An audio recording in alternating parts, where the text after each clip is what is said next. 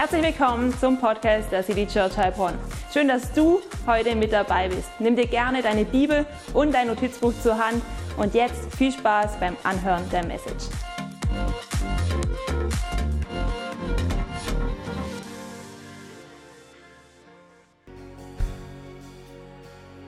Gott, wir danken dir, dass du gut bist, dass du gut bist jetzt in diesen Zeiten, wo vieles vielleicht ungut ist. Doch du bist da und du lässt uns niemals allein. Und das wollen wir heute wieder ganz neu begreifen. Wir wollen dir begegnen und ich danke dir für jeden, der jetzt Teil ist von diesem Gottesdienst hier im Raum, auch online dabei. Und ich möchte dich bitten, Gott, dass du unsere Herzen vorbereitest für das, was wir heute von dir hören dürfen aus deinem Wort.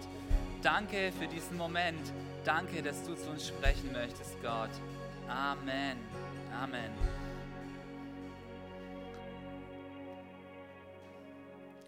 Ja, ihr Lieben, so schön gemeinsam heute zu feiern, dass Gott da ist, dass er lebendig ist. Und ich lade euch ein, gemeinsam mit mir einzutauchen in den zweiten Teil unserer Predigtserie. Wir sind gerade in einer ganz spannenden Serie. Sie heißt Sende Offenbarung, weil wir glauben, dass es eine Zeit ist, in der wir neu von Gott hören sollen. Wir sollen neu von dem hören, was Gott in diese Zeit hineinsprechen möchte. Und ähm, wir glauben, dass Gott heute noch etwas zu sagen hat. Und wir glauben, dass er es dadurch tut, dass er sein Wort, die Bibel, immer wieder neu lebendig macht. Und wir wollen tatsächlich einsteigen in das letzte Buch der Bibel, das eben diesen Titel trägt, Offenbarung. Und wir wollen aus diesem Buch einiges entdecken für die heutige Zeit.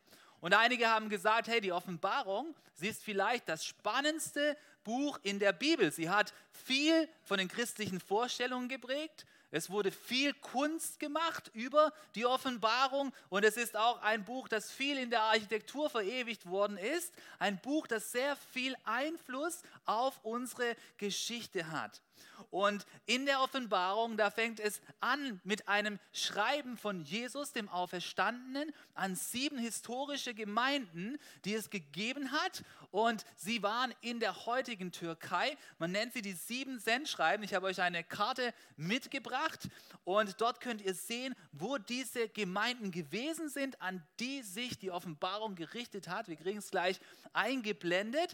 Und diese Schreiben, sie gingen raus am Ende des ersten Jahrhunderts, also ungefähr 40 oder 50 Jahre, nachdem diese ersten Kirchen dort in der heutigen Türkei gegründet worden waren. Und Jesus richtet ein Schreiben an sie, durch Johannes, den Lieblingsjünger von Jesus. Hier seht ihr diese Karte und ihr seht, hier sind diese ganzen Gemeinden, die sind wie in so einem Halbkreis angeordnet. Wir hatten es letzte Woche von der Gemeinde, von dem Brief an die Gemeinde in Ephesus und heute geht es um einen Brief, den Jesus sendet an die Gemeinde in Smyrna.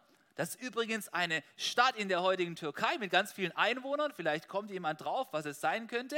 Es ist nämlich Izmir. Ja, Izmir hat heute zwei Millionen Einwohner und schon damals gab es dort eine christliche Kirche. Und das Interessante ist, in dieser Kirche dort hat Jesus nichts auszusetzen. Denn jeder Kirche gibt Jesus etwas mit, ein Lob, aber auch etwas, was es zu verbessern gilt. Und in der Kirche von Smyrna, da ist die Besonderheit, es gibt keine Verbesserung, es gibt keine Kritik, sondern Jesus möchte diese Gemeinde für etwas vorbereiten, was vor ihr liegt.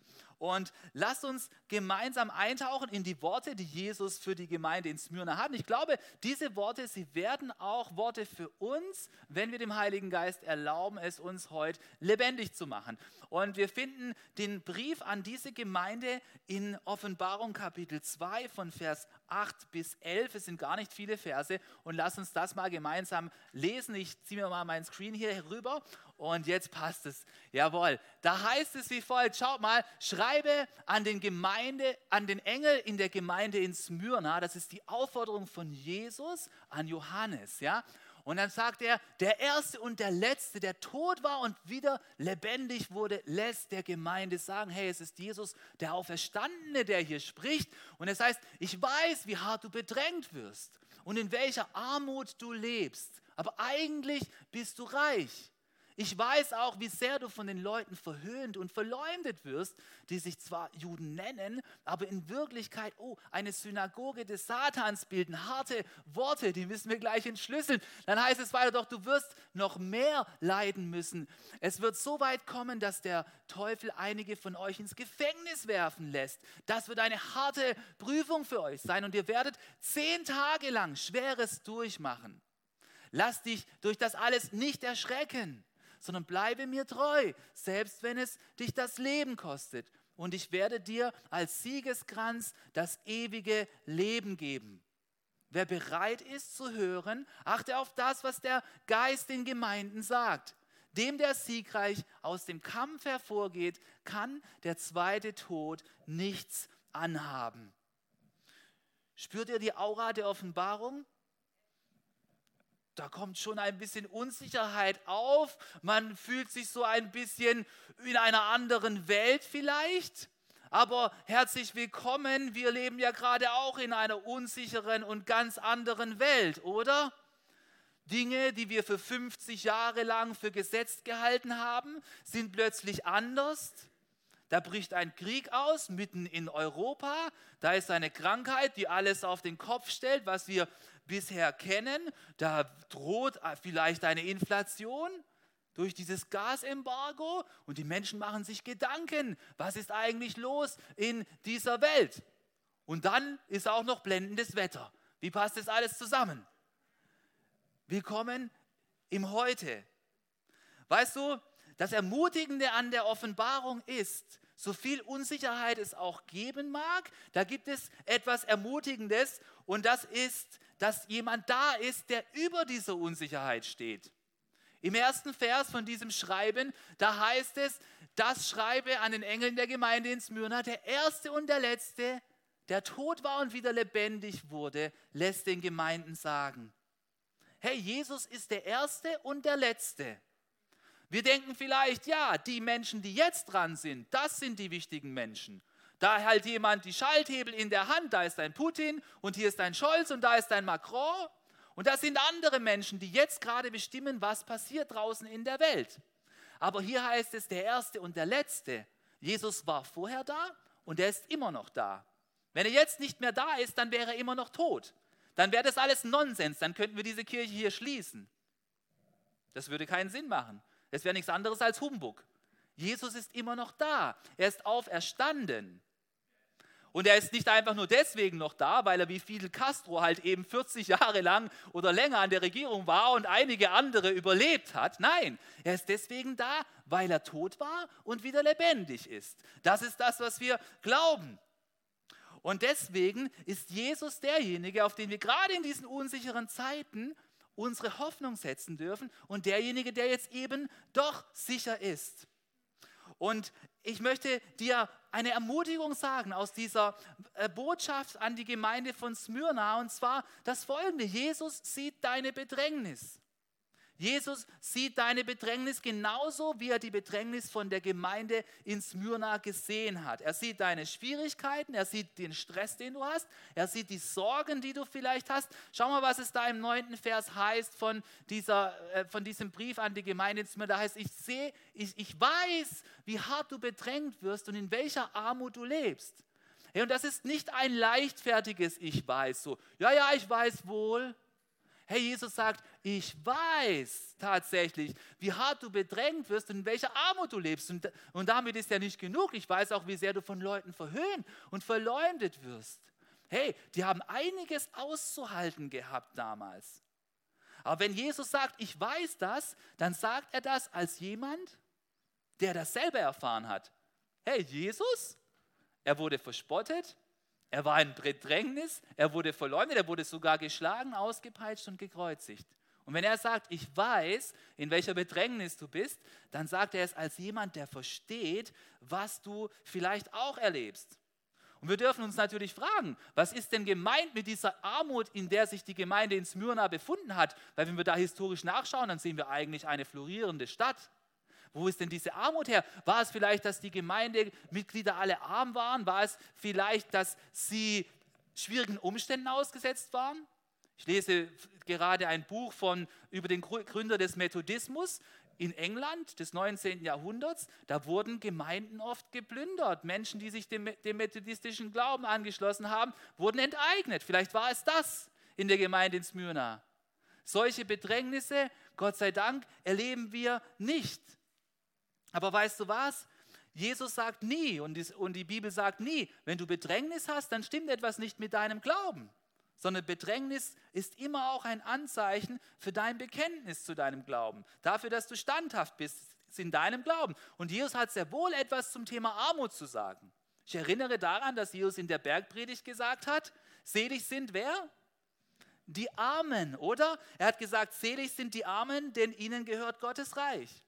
Und auch Paulus hatte etwas über die Armut zu sagen. Er hat gesagt, Jesus wurde arm für uns, als er von dem Himmel auf diese Erde gekommen ist, denn im Himmel, da gibt es allerlei Überfluss. Deswegen ist die Frage, kennst du diesen Reichtum, den du in Jesus haben kannst? Obwohl du jetzt vielleicht Armut erfährst. Denn hier heißt es, ich sehe deine Armut, aber eigentlich bist du reich. Was ist denn dieser Reichtum, von dem Jesus in der Bergpredigt erzählt? Mit dem sich jeder Schüler hier in Deutschland im Religionsunterricht beschäftigt, oder? Also wir haben, wir haben es damals behandelt. Selig sind die geistlich Armen, oder? Was, was, was ist denn damit gemeint? Hey, ich rede davon, dass wir in Gottes Gegenwart ruhen können. Auch angesichts der aktuellen weltpolitischen Lage. Ich rede davon, dass wir unser Leben mit einer Ewigkeitsperspektive angehen dürfen. Dass wir nicht nur darauf schauen müssen, wie hier die Sicherheiten aussehen, und ich rede davon, zu wissen, dass, wie gut es ist, dass da jemand ist, der tatsächlich alles unter Kontrolle hat. Ich brauche mich eben nicht zu stressen. Ja? Ich brauche mich nicht zu stressen, weil da ist einer, der kontrolliert alles. Und weißt du, das Verrückte ist, obwohl die Gemeinde in Smyrna schon Armut hat, ist damit nicht zu Ende, sondern es geht ja noch weiter. Sie hatten nicht nur Armut, sondern sie hatten auch noch Verhöhnung und Verleumdung. Und du siehst hier vielleicht, dass hier die Rede ist von Menschen, die äh, die aus einer Synagoge des Satans kommen. Das sind vielleicht harte Worte. Und wir können es aber so verstehen, dass weißt du, jede Person, die sich instrumentalisieren lässt, um das Böse zu tun, ist eine Person, wo vom Feind Gottes benutzt wird. Ja? Und es gab immer wieder Menschen, die sich haben gebrauchen lassen für die schlechten Dinge. Es passiert jetzt in Butscha, es passierte schon zu allen Zeiten, wo Menschen ungerecht einfach verfolgt worden sind ohne jeglichen Grund. Menschen, die sich haben beeinflussen lassen, nicht von der guten Seite. Und wo, wo das Schlimmste herausgekommen ist. Und, er sagt, und es heißt hier in dem Text sogar, hey, diese Menschen, sie haben verhöhnt und verleumdet, sie haben Blasphemie getrieben, steht dort im Urtext drin. Blasphemia heißt es dort. Sie, alles, was heilig ist, war ihnen nicht mehr heilig plötzlich. Und die Gemeinde musste das damals aushalten. Aber weißt du, wenn Jesus sagt, dass wir wenn wir geistlich arm sind, dass wir dann trotzdem reich sein dürfen, dann sagt er genauso, dass wir für unsere Feinde beten sollen. Deswegen, wenn jemand offensichtlich Böses tut, was möchte Jesus dann ans Herz legen, dass wir mit Barmherzigkeit in unserem Herzen unterwegs sind und sehen, dass jeder, der Böses tut, nichts anderes ist als ein Opfer des Feindes. Er muss dafür selbst die Verantwortung tragen, aber eigentlich ist es schade. Und deswegen dürfen wir auch unseren Feinden mit Barmherzigkeit begegnen und für sie beten. Und wenn du als Christ unterwegs bist und vielleicht schon Bedrängnis erlebt hast, weil es geht hier nicht nur um irgendeine Bedrängnis, sondern es geht um eine Bedrängnis, die damit zu tun hat, dass du vielleicht mit Jesus unterwegs bist, dann möchte ich dich ermutigen, dass du trotzdem dranbleibst. Vielleicht erfährst du gewisse ökonomische Verluste, weil du als Christ unterwegs bist und weil dir die Ehrlichkeit wichtig ist und von manchen Tricks und Lücken vielleicht nicht Gebrauch machst, wo man Gebrauch machen könnte, was manch einer tut, den du vielleicht kennst. Und es ist für dich eine kleine Bedrängnis, ja? Bleib dran. Bleib dran. Oder vielleicht ist es für dich eine Bedrängnis zuzugeben, dass du regelmäßig in den Gottesdienst kommst. Bei deinen Arbeitskollegen, wenn es dann heißt, hey, was hast du am Wochenende gemacht? Naja, wir waren wandern. Ich war in der Kirche. Was? Geht heute noch jemand in die Kirche? Hey, du darfst deinen Glauben leben. Wir haben Glaubensfreiheit. Bleib dran. Oder vielleicht ist für dich eine Bedrängnis, wenn du sagst, ja, ich möchte zu bestimmten Werten stehen, die ich in der Bibel finde, wo ich glaube, dass Gott die gegeben hat, und manch einer dem Wertewandel anhangt und sagt, Mensch, damit möchte ich allen nichts, nichts mehr zu tun haben. Dann ist es für dich, vielleicht für dich eine Bedrängnis, zu gewissen Werten zu stehen, die heute vielleicht nicht mehr gesellschaftsfähig sind. Und ich möchte dich ermutigen, dass du dranbleibst in der Bedrängnis, die du vielleicht erlebst. Und ich möchte dir diesen Satz wiederholen. Jesus, er sieht deine Bedrängnis. Und jetzt könnte man sich doch denken, ja, wenn Jesus fair ist, dann äh, hat er da eine Gemeinde, die hat Bedrängnis, die hat Armut, die wird sogar teilweise, vielleicht äh, machen sich Menschen über die lächerlich. Jetzt könnte Jesus ja mal irgendwas Gutes verlautbaren lassen, oder? So nach dem Prinzip, jetzt reicht's dann, Jesus, du bist doch der Gute. Jetzt guck mal nah da von der Kirche, dass denen jetzt dann auch mal besser geht. Aber die Realität ist, dass Jesus diese Gemeinde darauf vorbereitet hat, dass sie noch mehr aushalten mussten, dass noch schwerere Prüfungen auf sie zukommen. Und obwohl ich es uns nicht wünsche, weiß niemand von uns, ob wir noch Schwereres aushalten müssen. Auch hier in Europa, auch hier in Deutschland. Wünschen tut es niemand sich. Ich wünsche es niemanden. Wir wissen es nicht. Eins weiß ich, und das kann ich euch mit Sicherheit sagen. Jesus ermutet dir nicht schwerere Prüfungen zu, als du tragen kannst. Das ist das, was sicher ist. Und er wird dort an deiner Seite sein. Der Gemeinde in Smyrna hat er nicht gesagt, Friede, Freude, Eierkuchen. Es wird alles ganz toll werden. Er hat ihnen gesagt, was auf sie wartet, aber er hat ihnen auch gesagt, hey, ich werde dort bei euch sein. Die Verse, die er für sie hatte, ist folgendes. Lasst uns mal die nächste Slide einblenden. Er hat gesagt, doch du wirst noch mehr leiden müssen. Oh, das klingt jetzt nicht gerade attraktiv. Du wirst noch mehr leiden müssen. Es wird so weit kommen, dass der Teufel, also Menschen, die der Teufel benutzt für seine Zwecke, einige von euch ins Gefängnis werfen lässt. Das wird eine harte Prüfung für euch sein und ihr werdet zehn Tage lang Schweres durchmachen. Also was ist da passiert in Smyrna? Ganz offensichtlich, historisch gesehen. Da ist etwas passiert, dass es zu einer Eskalation gekommen ist zwischen dem, was die christliche Gemeinde war und zwischen dem, was dann noch an Menschen da waren. Und die haben es so weit eskaliert, dass sie die Behörden dazu gebracht haben, dass Menschen ins Gefängnis geworfen wurden aufgrund ihres Glaubens. Im Übrigen eine Situation, die es heute an anderen Stellen auf dieser Welt auch noch gibt. Leider. Und weißt du, das hat mich an etwas erinnert, an, an der, aus der Zeit meines Theologiestudiums, als ich zum ersten Mal etwas über Kirchengeschichte gelesen habe. Und zwar, es hat mich erinnert an Polycarp. Vielleicht hast du diesen Namen schon mal gehört. Also es ist unwahrscheinlich. Hat irgendjemand schon mal Polycarp gehört? Noch niemand? Doch, da hinten, okay. Polycarp, ja? Ich möchte dir heute Polycarp vorstellen. Polycarp war ein junger Christ zu der Zeit, als diese Gemeinde diesen Brief empfangen hat in Smyrna, im heutigen Izmir. Er ist einer der Väter der Kirche gewesen und er hat höchstwahrscheinlich diesen Brief auch schon, als er jung war, gehört. Und er ist später zum Leiter der Gemeinde in Smyrna geworden. Da, da, davon haben wir historische Belege. Und weißt du, ich möchte dir erzählen von dem Ende des Lebens von Polycarp. Es ist ein heiliger Moment für mich gewesen, als ich das damals zum ersten Mal gelesen habe. Und zwar wissen wir aus verlässlichen Quellen, dass ungefähr 155 nach Christus Polycarp schon hochbetagt war. Er war der Bischof der Gemeinde von Smyrna und die Menge, sie hat sich instrumentalisieren lassen und sie wollten Polycarp ins Gefängnis werfen zuerst. Und sie haben ihn genommen, sie haben ihn geschleppt in das Stadion der, der, Stadt wo normalerweise Gladiatorenkämpfe stattgefunden haben. Und es war dort eine aufgebrachte Menge und der römische Statthalter hat ihn dorthin geschleppt. Und die Menge war richtig aufgebracht und sie wollten, dass Polycarp sterben muss. Und deswegen hat der Statthalter zu Polycarp gesagt, hey, schon doch dein Leben, du bist doch schon ein alter Mann und sage deinem Glauben ab. Und weißt du, was die Antwort von Polycarp war? Die Antwort war folgende. Er hat gesagt, 86 Jahre habe ich Christus gedient und er hat mir nur Gutes getan. Wie könnte ich meinen König lästern, der mich erlöst hat? Polycarp war nicht bereit, einfach zu sagen, ist doch egal. Nein, er ist standhaft geblieben in seinem Glauben. Und dem wurde angedroht, hey, du wirst vor die Löwen geworfen oder du wirst verbrannt auf einem Scheiterhaufen. Und die Menge, so sagt es das historische Zeugnis, ist hergegangen und hat überall her Holz gebracht, aus den Bädern, aus den Handwerksbetrieben. Und sie haben den Scheiterhaufen vorbereitet und Polycarp darauf gesetzt. Und bevor sie es anzünden konnten, weißt du, was Polycarp gemacht hat? Er hat Gott gedankt und gepriesen hat gesagt, Gott, ich danke dir, dass du mich für würdig erachtet hast, in diesem Tod als Märtyrer für dich zu sterben. Das ist das, was Polycarp gemacht hat angesichts seiner Bedrängnis. Und weißt du, was dadurch passiert ist?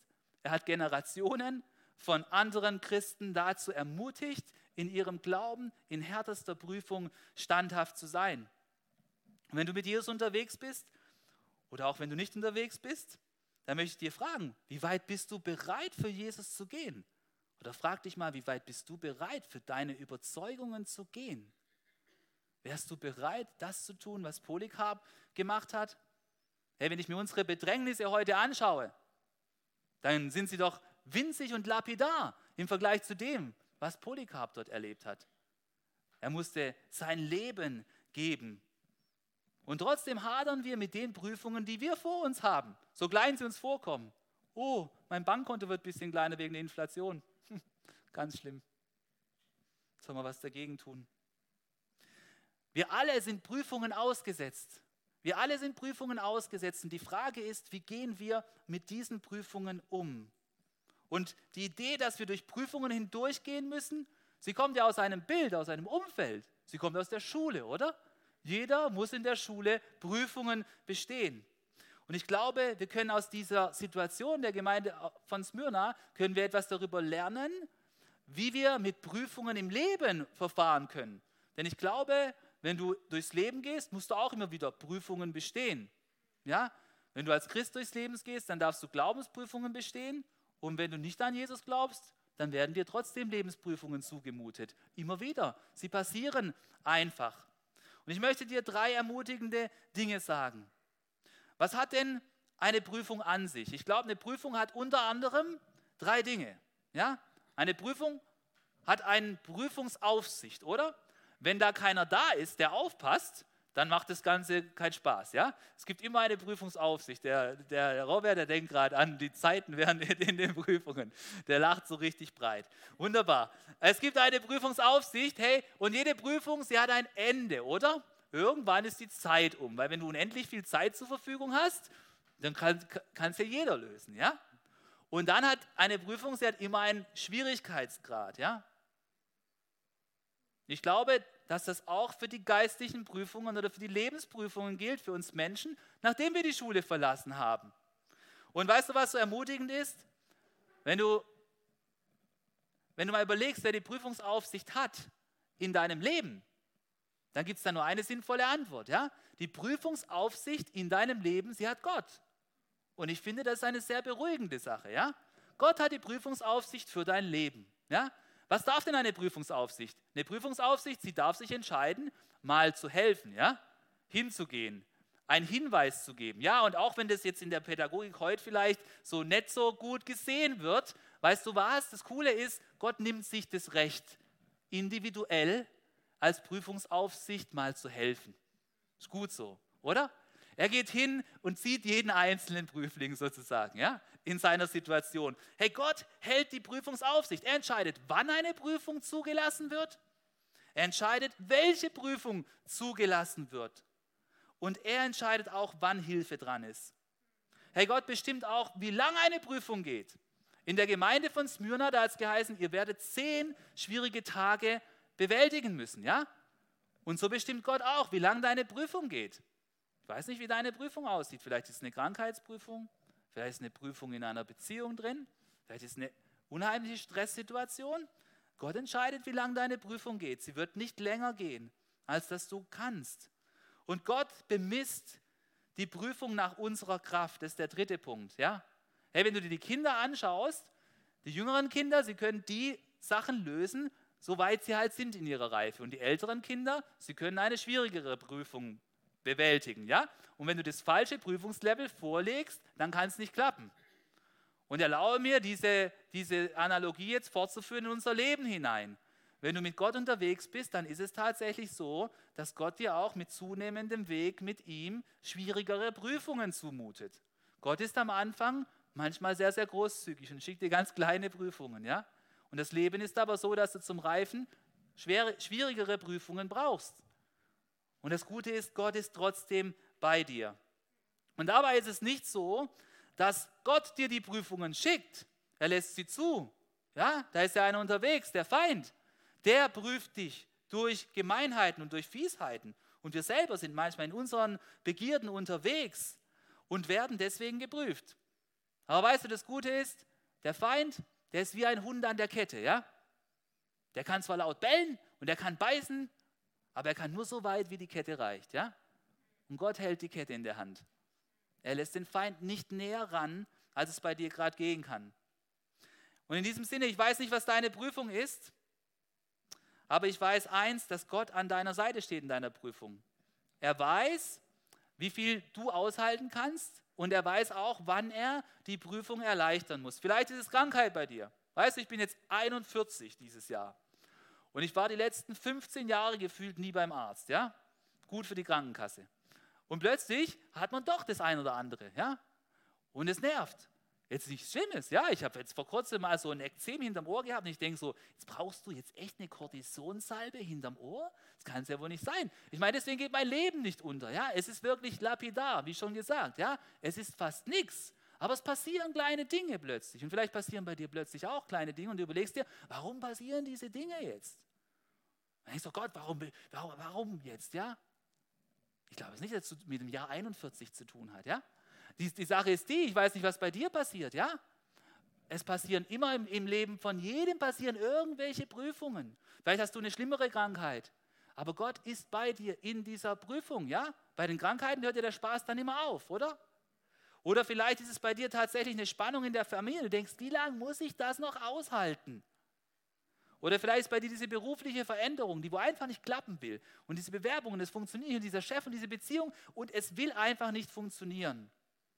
Aber ich möchte dir eins sagen, Gott ist an deiner Seite. Und wenn wir diese Prüfungen dann bestanden haben, dann dienen sie wozu? Sie dienen dazu, dass wir in unserem Charakter reifen.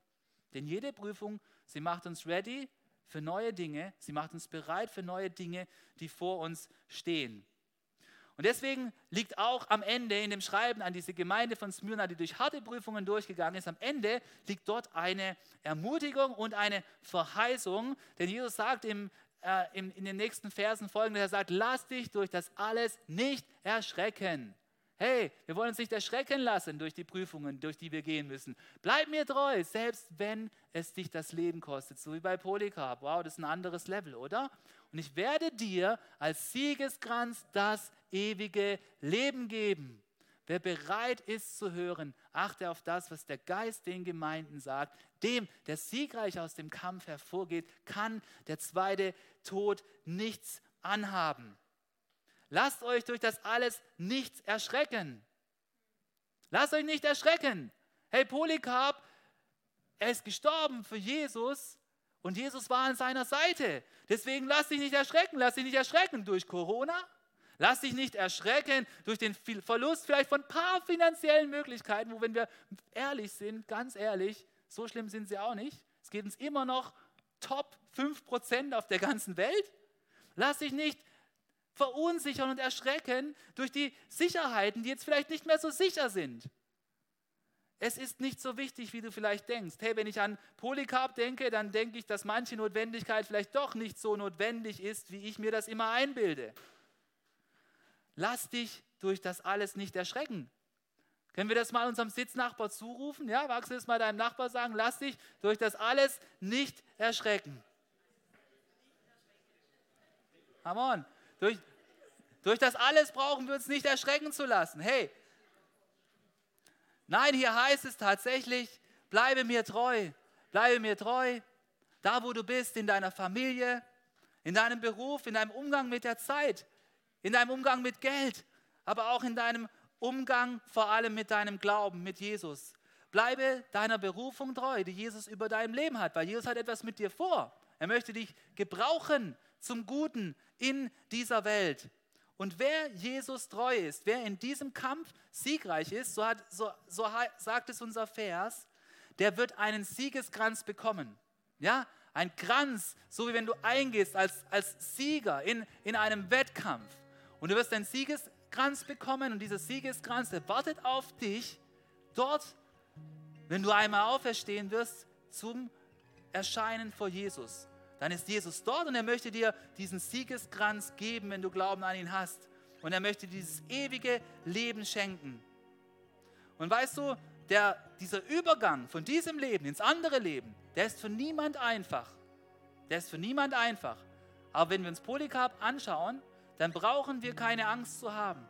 Wenn du an Jesus glaubst, du weißt, wo es hingeht. Das ewige Leben in Gemeinschaft mit Gott, es wartet auf dich. Und Jesus bietet es jedem an. Jesus, er ist der Erste und er ist der Letzte.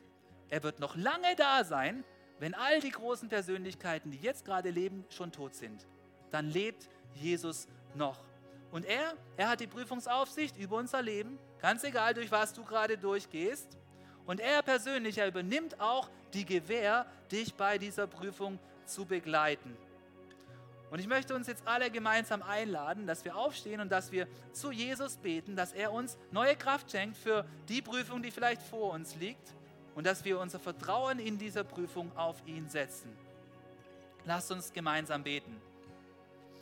Lieber Jesus, wir danken dir für diese Botschaft an die Gemeinde in Smyrna, die, obwohl sie schon vor langer Zeit aufgeschrieben wurde, auch noch heute im Jahr 2022 für uns eine Ermutigung ist, weil du sie lebendig machst durch deinen Heiligen Geist. Jesus, wir danken dir, dass du unsere ganz persönliche Bedrängnis siehst. Du siehst in unser Herz hinein, du siehst vielleicht die Krankheit, die da ist, du siehst die Sorge, du siehst die Unsicherheit, du siehst diese familiäre Situation. Und Jesus, ich danke dir, dass du aber auch vor allem siehst, wo uns der Glaube an dich in Bedrängnis gebracht hat. Und Jesus, bei all diesen Prüfungen, da danken wir dir, dass du derjenige bist, der die Prüfungsaufsicht hat. Danke, dass du bestimmst, was an uns heran darf. Danke, dass du bestimmst, wie schwer das ist, was an uns heran darf. Und danke, dass du auch dem Ganzen das Ende setzt. Und danke, Jesus, dass du vor allem auch uns die Kraft gibst, um durch diese Prüfungen hindurchzugehen. Und Jesus, da wo vielleicht gerade jemand hier ist, in diesem Raum oder auch online dabei ist, der entmutigt ist und kraftlos, da bitte ich dich, dass du dieser Person ganz nahe bist und ihr neuen Mut schenkst und ihr neue Kraft schenkst. Und lass uns begreifen, dass du an unserer Seite kämpfst und dass ein Siegeskranz auf uns wartet. Und ich möchte für einen Moment noch eine Frage an dich richten. Und zwar, Vielleicht fragst du dich, woher Menschen so ein Rückgrat haben konnten, so wie Polycarp, dass sie so für ihre Überzeugung eingestanden sind, dass sie ihr Leben für den Glauben an Jesus geopfert haben. Und dann möchte ich dir Folgendes sagen. Sie hatten dieses Rückgrat, weil Jesus bereits in ihrem Leben Wohnung genommen hat und weil sie Tag für Tag mit diesem Jesus unterwegs waren. Und deswegen hatten sie die Kraft, in diesem Moment zu Jesus zu stehen. Und so grausam dieser Tod vielleicht auch gewesen ist, sie wussten eins. Und das war ihnen ganz tief bewusst. Es ist nur der Übergang zum ewigen Leben in der Gegenwart Gottes. Und ich möchte dir heute anbieten, wenn du diese Sicherheit, dieses Rückgrat auch in deinem Leben haben möchtest, wenn du auch wissen möchtest, dass du ewiges Leben hast, wenn dieses Leben zu Ende geht, dann kannst du heute deinen Glauben auf Jesus setzen, so wie es Polycarp getan hat, so wie es Generationen von Christen getan haben und so wie es viele Menschen heute tun. Und ich möchte dich einladen, Jesus in dein Leben einzuladen, als Hoffnung über dieses Leben hinaus, als dein Erlöser, als dein Retter, als derjenige, der dir ewiges Leben schenkt. Und wir wollen für einen Moment nochmal unsere Köpfe senken, die Augen schließen und ein Gebet des Glaubens sprechen. Und wenn du das möchtest, dann sprich dieses Gebet für dich mit. Wir wollen es gemeinsam als Kirche sagen. Laut wiederholen wir dieses Gebet. Lasst uns beten. Lieber Jesus, danke, dass du Polycarp vorausgegangen bist. Als du dein Leben am Kreuz für uns gabst und als erster von den Toten auferstanden bist. Und auch ich möchte an dich glauben. Und ich bitte dich, vergib mir meine Schuld und mache mein Herz ganz neu. Ich empfange das ewige Leben im Glauben. Und ab heute möchte ich dir nachfolgen jeden Tag meines Lebens. Amen. Amen. Hey, wenn du heute hier bist und dieses Gebet im Glauben gesprochen hast, dann darfst du eins wissen. Du darfst wissen, dass du ewiges Leben hast, dass Jesus jetzt in deinem Herz Wohnung nimmt. Und auch wenn noch nicht dadurch sich alles in deinem Leben auflöst und klärt, Jesus ist jetzt da mit seiner Kraft für dich und er ist da mit seiner Hoffnung und er schenkt dir Sicherheit. Ich möchte dich ja einladen, wenn du ein Glaubensgebet gesprochen hast, dann komm doch einfach nach dem Gottesdienst auf mich zu, zum Kreuz dorthin und lass uns ein kurzes Gespräch haben. Und ich würde so gern einfach dir meine Hand auf die Schulter legen und dich nochmal segnen. Das wäre echt super. Und jetzt lass uns gemeinsam noch stehen bleiben. Wir wollen nochmal Gott loben und ihn groß machen, denn er ist tatsächlich der Erste und Letzte und er verdient es, dass wir ihn erheben. Was für eine Ehre, dass du dir den Podcast der City Church Heilbronn angehört hast. Wir glauben daran, dass das Wort Gottes die Kraft hat, dein Leben zu verändern. Wenn dir dieser Podcast gefallen hat, dann teile ihn gerne auf Social Media. Unser nächster Podcast wird nächsten Sonntag um 17 Uhr verfügbar sein. Gerne kannst du diesen Podcast auch kommentieren und abonnieren, damit du keine weitere Folge mehr verpasst. Jetzt denkst du vielleicht, oh, das war es jetzt, aber nein, lasst uns jetzt das Gehörte in die Praxis umsetzen. Bis zum nächsten Mal.